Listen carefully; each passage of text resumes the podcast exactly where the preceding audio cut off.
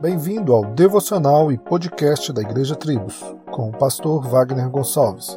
Visite nosso site www.igrejatribos.com.br.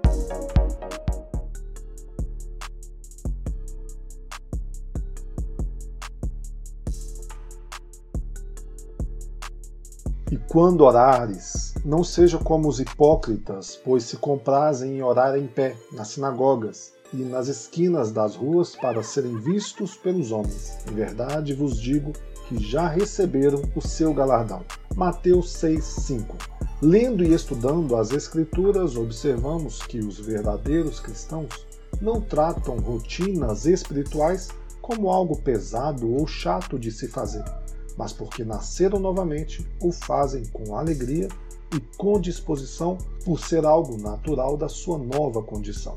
Portanto, orar, ler a Bíblia, ir aos cultos, evangelizar e trabalhar como ao Senhor é algo normal, de forma que se alguém que se diz cristão e não realiza essas coisas, a sua conversão pode ser colocada em xeque.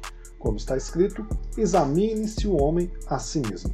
E como diz um pastor amigo meu, ninguém manda um ser humano respirar. Ele o faz porque um ser vivo precisa disso para viver.